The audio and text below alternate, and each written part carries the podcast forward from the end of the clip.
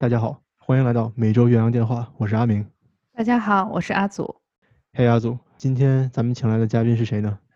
今天我们请来了我们的老朋友灰灰同学。我们的老朋友灰灰呢，现在工作居住在加拿大的温哥华。今天请他来呢，也是想咱们一起来聊一聊在加拿大华人的生活，以及在美国华人的生活，怎么样？好，我们的传统鼓掌。Hello，灰灰。Hello，阿明和阿祖，还有每周岳阳电话的观众朋友们，观众朋友们，大家好，我是灰灰。咱们今天既然说到呃加拿大的生活对比美国的生活，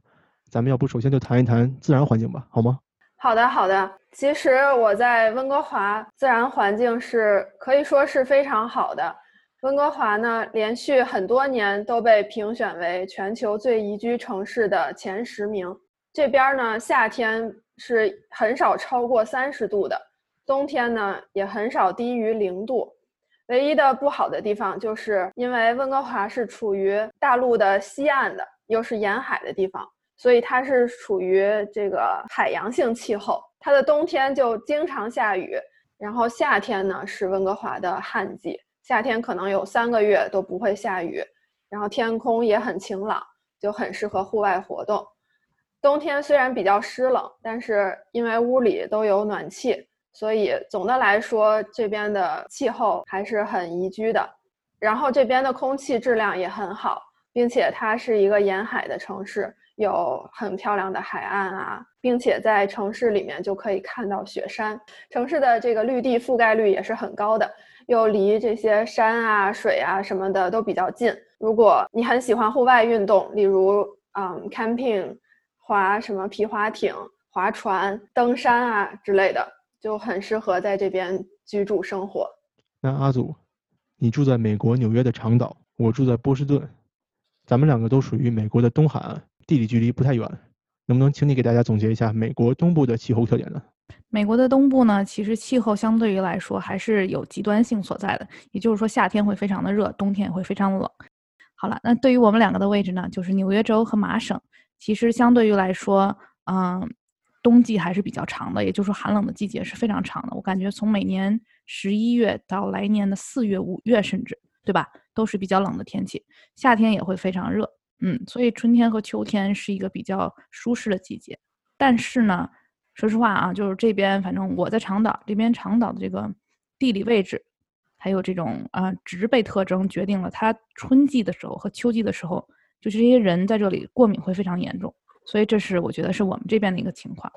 我在波士顿生活居住的体验基本上也是这样的，每年的夏天和冬天都是相对来说比较长的，但是秋天和春天又很短，而且像阿祖说的花粉过敏现象也比较严重。所以呢，一般来说你会看到夏天比较炎热，但是人们为了能多一点阳光，都会出去运动，所以街上呀、体育馆呀、河上呀人都会比较多。但是冬天呢又非常冷，像现在咱们是在十一月的中旬录音，这边春天的温度基本上已经开始慢慢变冷了，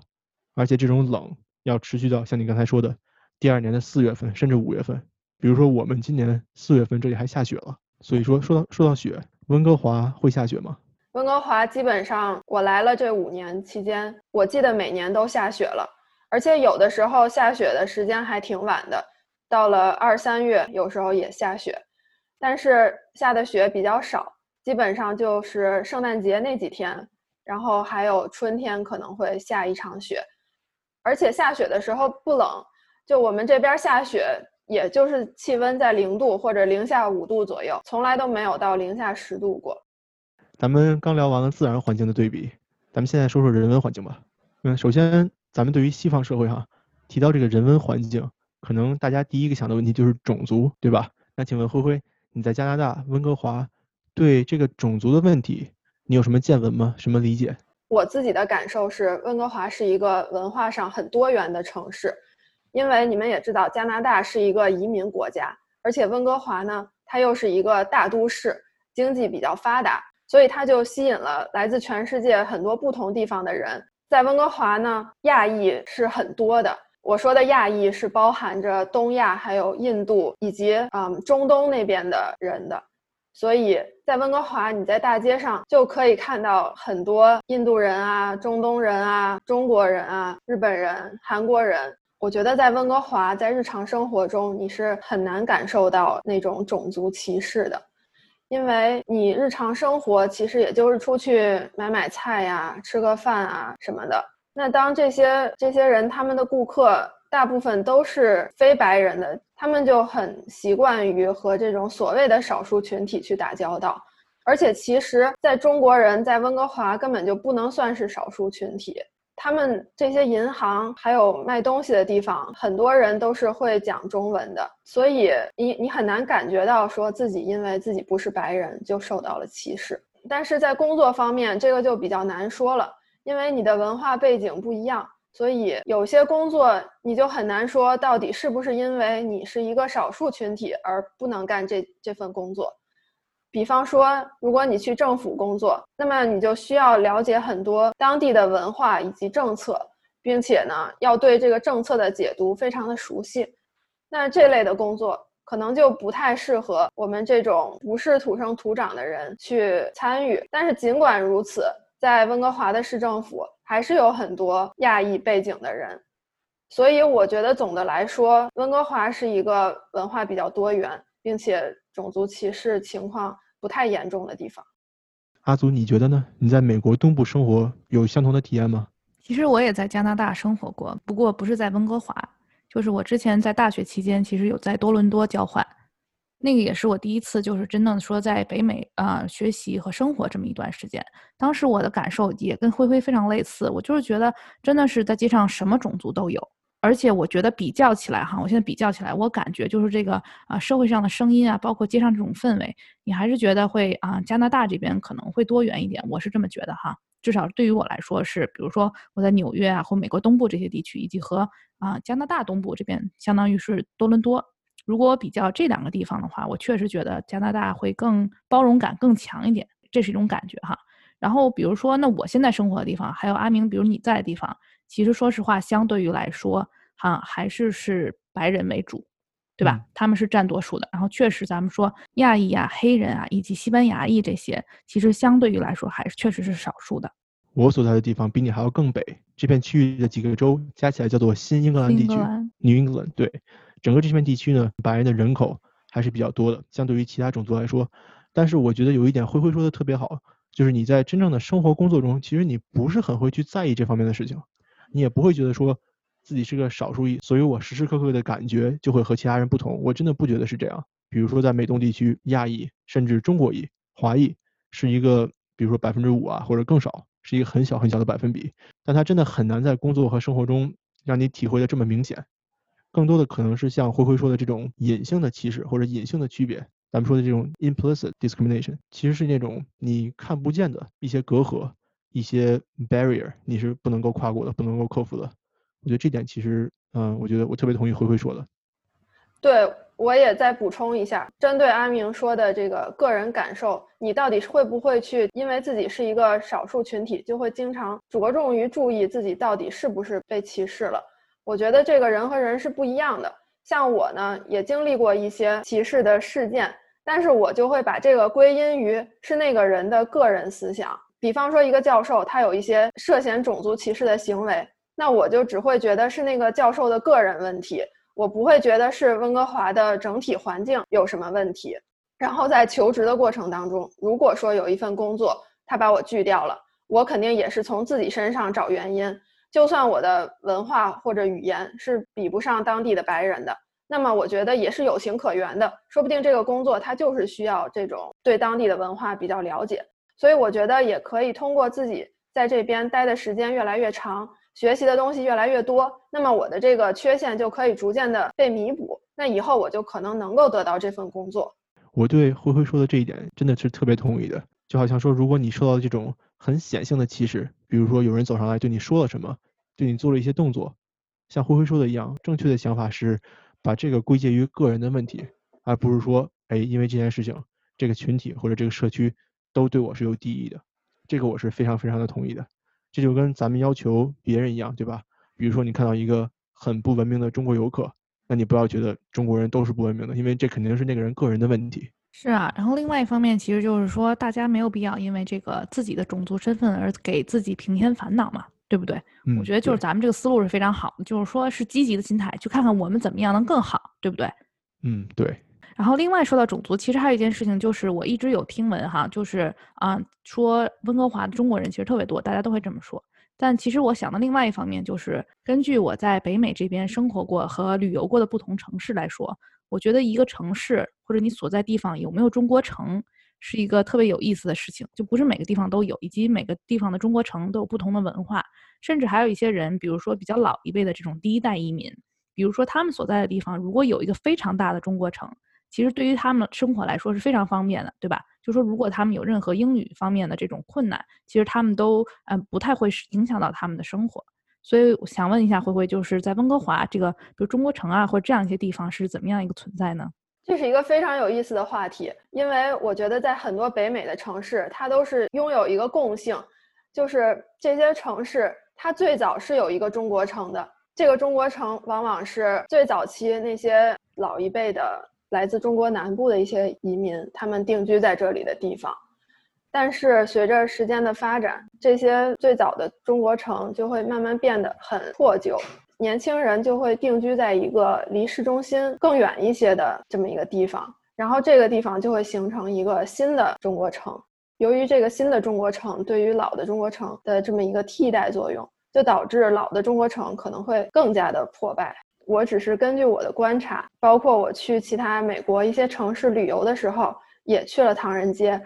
就发现唐人街真的是感觉特别的老，看起来根本就不像是中国的样子。但是之后我可能就问我在那个城市生活过的一些朋友，他们就跟我说：“哎，你去错地方了，我们吃中餐都是去另一个什么什么地方。”就我相信你们纽约肯定也是一样的，温哥华也是有一个唐人街，但是温哥华的这个唐人街呢，是现在整个温哥华治安最不好的地方，有很多很多的流浪汉和可以说是乞丐了，还有一些吸毒的人，还有最贫困的人都集中在那里。就连是白人的流浪汉，他们也都生活在温哥华的最老的那个唐人街。现在温哥华的真正的中国人比较爱去的地方，是一个在温哥华南部的一个城市，叫做列治文 （Richmond）。列治文这边就是一整座城市，整个都是说中文的，然后餐馆基本上也都是中餐馆。服务行业也是那种中国的服务行业，而且在列治文会有那些打羽毛球的桌游吧、网吧、撸串儿的地方，就这些中国人喜欢的地方会在列治文比较多。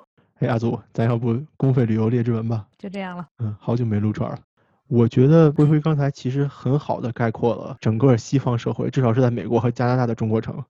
嗯，我个人去过很多个中国城，比如说像亚特兰大的、费城的、纽约的，呃，包括还有波士顿的。中国城给我的感觉其实也差不多，都是比较破旧，人流量比较大，而且有一点点脏兮兮的样子，就跟其他的街道比哈，有一点点脏兮兮的，并且呢，可能治安都不是特别好。你说呢，阿祖？我不想以一概全，你懂我意思吧？但是就嗯是说，会有一个，就是当你进入中国城或者这片区域的时候，你确实会有一种不同的感觉，对吧？就是呢，在纽约这边呢，就是法拉盛这么一个地方，其实是一个新中国城。在曼哈顿呢，下城靠南边这样，其实也有个中国城，那个相当于就是旧中国城。但现在我感觉年轻人比较喜欢去的是法拉盛哈，除非你住在曼哈顿，你会去 downtown 的中国城。但很多其他人，比如说我们岛上人，大家可能会去法拉盛是最方便的，什么都有。在这个地方，你会发现，其实不光是中国人，还有韩国人，或者说这么一个亚裔群体。当你走到这一片儿的时候，你就会发现，其实啊、连这些房屋建筑都和其美国其他地方不一样，就会变得拥挤许多。我最头疼的一件事就是，我不知道为什么，就是一进入中国城这个地带，法拉盛这一片儿非常堵车。而为什么堵嗯车呢？因为你就觉得街上秩序非常乱，有人乱窜，有人走路，然后这些车也都不好开，就不知道怎么回事。而且咱们刚才刚刚讨论了种族的问题哈，有的时候我只身一个人去中国城犯险的时候，我就会心情很紧张，感觉哇好乱呀，人好多呀，这个车流量好大呀，街上也全都是亚裔面孔，那种乱的感觉让我会觉得不是很安全。那我想象，比如说一个黑人，一个白人，他们走进中国城，是不是比咱们还要害怕？我觉得肯定是的，他们一定非常慌张，而他们连语言都不通，有的时候，对吧？对，我觉得你说这个特别好，这种很慌张的感觉。这个温哥华的老中国城，它不能够代表北美所有的中国城，因为它是一个问题极其严重的地方。除了这种贫困问题以外，还有毒品问题、治安问题。我也不知道为什么温哥华的老中国城要比其他大部分北美城市的老中国城还要乱。但是就是在温哥华的中国人，尽管他们生活在市中心，尽管他们离中国城很近，他们也不会去的，因为你真的就是在大街上就可以看见有人吸毒，拿着注射器在那儿扎针儿。而且呢，在温哥华的老中国城，有很多人在街边摆摊儿。他那个摊儿，你一看就知道什么东西都有，他卖的都是偷来的东西，而且还有很多那种粥厂或者那种福利机构门口就会聚集很多很多很多的穷人。天呐，我我不知道是我去中国城太少还是怎么样，但你说的这些，我对我来说就是什么还有这样的事情这种感觉。所以我觉得这个信息也很好嘛，对吧？刚才咱们讲了讲，呃，温哥华的这种很好的气候以及这种人文环境其实也不错。那现在咱们又看了一下，哪一个社会、哪一个社区都有那个比较阴暗的角落，对吧？好了好了，那咱们说一点比较开心的事情吧。灰灰，我听说在加拿大，在温哥华生活，生活的节奏还是比较缓慢的。呃，不管是工作呀，还是娱乐方面的事情，都给人一种压力不是很大的感觉。我说的对吗？这个我觉得我们可以比较一下。我呢，也就只说一下我对温哥华的了解，因为我一直是听说，像你们纽约是节奏比较快的，我一直听说整个东岸都比西岸要压力大，要节奏快，但是我也不知道是不是这样。就我自己在温哥华上班的经历，我们是加班是不多的。加拿大的法定工作时长是每周三十七点五个小时，就是每天工作七点五个小时，就算是加班的话，一周也就平均加三四个小时的班。而且我都已经挺久都没有加班了，也是看你自己对工作的追求。像我们公司也有人，他们每周可能都会加五六个小时的班儿，然后也有其他行业的人，他们加班比较多。无论是什么行业，我觉得每周加班一天就是撑死了。所以我觉得温哥华的生活节奏不算很快，然后工作压力也算比较小的，尤其是和国内相比。我呢是在一个科技公司打杂，我们其实也很少加班，几乎不用加班。嗯，就像刚才灰灰说的，也取决于你个人对这个工作的上进心、进取心，以及你想怎么干。那么我的同事之中呢，也有很多人，他就喜欢干这个事情，他觉得有激情，或者说他对自己的职业生涯想比别人前进的更快，那他可能也会去加班。但是我们这边加班就是无偿的哈，你加就加，加完了以后也不会有额外的假日或者额外的工资。但是我听说的一些美国西海岸的科技公司，那些更大一点的公司，可能压力就比较大了。举几个例子吧，像脸书、谷歌这种超级超级强的科技公司，他们员工的压力可能都会更大一点，加班呢也可能是一个非常普遍的现象。刚才我听灰灰讲的哈，加拿大的这个法定工时是三十七点五小时，换算下来是一天七点五小时。我觉得国内的这些九九六的老板们可以好好听一下。那咱们聊完了这些正面的事情，那请问灰灰哈？你对于在加拿大生活有没有一些负面的事情你看到的或者你不喜欢的？如果你提到在温哥华生活的负面的评价或者是缺点，被提到概率最高的绝对就是物价和房价问题。大家都会认为温哥华的物价是一个挺高的城市，而且温哥华的物价我觉得是在北美是数一数二的。当然，我指的是相对于温哥华的收入，而不是说它的绝对物价有那么高。举个例子吧。温哥华的最低的小时工资是十四点六加元每小时，然后在温哥华吃一顿饭，我觉得平均要二三十刀一个人，然后好的就是四十刀、五十刀这样子。但是我去到温哥华周边的一些小岛上面旅游的时候，我就会发现，吃一顿二十多块钱的饭，就相当于在温哥华吃一顿四五十块钱的饭，是一个菜品等级的。但是那个岛上的收入很有可能和温哥华是基本一样的。然后我还听说我同学在加拿大的阿尔伯塔省工作，他们的最低工资就比我们温哥华所在的 BC 省要高。当然，阿尔伯塔省的饭的价格也要比温哥华稍微高一点。但是阿尔伯塔省的这个消费税是远远低于我们所在的 BC 省的，然后房价也是远远低于温哥华的，所以总的来说，温哥华的这个物价就是一个非常高的这么一个状态。我觉得灰灰说的这个物价和收入的关系，其实也适用于美国的多数大城市。举个简单的例子哈，纽约和我所在的波士顿都是这个样子。那些工作生活在波士顿和纽约城里的人。大部分的这些人呢，他们的工资其实是根本负担不起在这个地方买房子的，所以你看到的结果就是很多人工作在纽约，但是住在新泽西，因为新泽西的房子便宜，那么每天上班呢，只能坐半小时到一小时的火车或者地铁。在波士顿这边情况也是一样的，这些在波士顿市中心上班的人呢，他可能挣的工资感觉这个数字还是很不错的，但是如果你把房价放到一起看的话，你会发现，哎呀，我好像买不起什么像样的房子，所以我只能住到离波士顿市中心我工作的地方很远很远的小城市，每天呢只能坐火车上班或者地铁上班。对，我觉得温哥华在房价这一点是和你们纽约曼哈顿是非常像的。温哥华也是一个房价在北美都数一数二的城市。你们也知道，温哥华有很多的富人都住在这儿，比如说王祖贤、邓紫棋，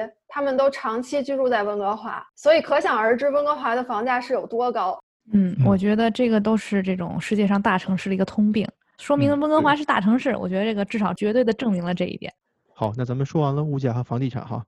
其实呢，作为不管是在加拿大留学的，还是在美国留学的这些群体，大家可能比较关心的一个问题就是说，我毕业了以后到底能不能留在这儿工作生活，对吧？那所以灰灰，你能不能给大家分享一下，在加拿大的移民这个操作简单吗？其实我觉得移民加拿大相对来说没有那么难，因为毕竟加拿大是一个移民国家，而且我觉得如果你有硕士以上的学历，并且有一技之长的话。尤其是如果你的硕士是在北美读的，那么移民加拿大是一个完全可行的事情，没有那么难。就我个人的经历，我知道加拿大在你读完两年或者三年的硕士之后，你会得到一个工作签证。这个工作签证它也是为期两年或者三年的。这个工作签证是每个人都可以得到的，只要你的项目是两年以上，自动得到的工作签证。你也要申请一下，但是是百分之百。哇，羡慕了，羡慕了。对，阿祖，你看人家，你看咱，羡慕我们这又是抽签，又得看专业领域。对我们不用看，我们不用抽签儿，也不用看你是什么专业，只要你的硕士的学习时间达到应该是十八个月，就可以得到这个为期三年的工作签证。但是如果你就只学了少于十八个月，那么我身边也是有朋友得到了三年的工作签证。所以如果说你的硕士是两年及以上的，那么可以说，你百分之百都可以得到这个三年的工作签证。嗯，明白了。那接下来就是说，我在这三年的工作签证期间，就是说我在一个公司工作了，这个时候我怎么考虑下一步的问题呢？这个时候你就要考虑你到底想不想移民。如果你想移民的话呢，就有两条路可以走。当然有很多路了，我说的这两条路是我身边比较常见的两条路。一种呢叫做省提名。这种就是你要找到一个愿意担保你移民的雇主，这个雇主要有担保你移民的这个资格才行。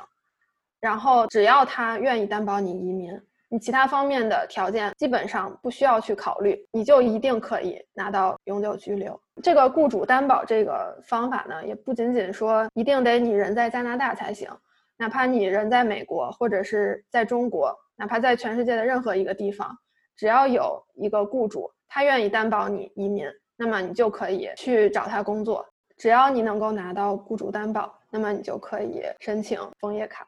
那第二种方法是什么呢？第二种方法就叫快速通道，它是一个打分的系统。这个系统会根据你的年龄、教育背景、职业以及工作经验以及语言能力这四个方面去打分儿。分儿越高的人就会越先得到邀请。得到邀请之后，就只需要提交一些资料，就可以申请枫叶卡了。啊，然后这个打分呢，是受到你个人的分数以及你的配偶的分数的双重影响。如果你是单身，你就只需要考虑你自己的刚才我说的那四个因素。但如果你是有 common law partner 或者是结了婚的，那么你不可以隐瞒你这个身份。如果说你和你的配偶之间有一个人是得分比较高，另一个人是得分比较低的，可以选择得分比较高的那个人作为主申请人，这样他所打出来的分数所占的权重就是比较大的。当然，他也会一定程度上被配偶往下拉一拉。谢谢灰灰的分享。那我再补充一下，刚才灰灰其实提到了一个英文词叫做 common law partner，这个词翻译成中文是什么意思呢？叫做事实夫妻。怎么讲？就是你和你的配偶。可能没有法定意义上的这种结婚登记证明，但是，你们一直住在一起很久了，也一直一起生活。虽然是没有法定意义上的夫妻关系，但是在事实上已经成为夫妻了。这个在英文里就叫做 common law partner，叫做事实夫妻。所以说，听完了灰灰的介绍哈，阿祖，我感觉加拿大对于留学生移民留在当地工作，好像这个条件还放得很宽，对不对？没有美国这么严苛，竞争这么激烈哈。真的是非常友好的，而且说实话，我这边在美国的朋友已经在考这个加拿大的枫叶卡了，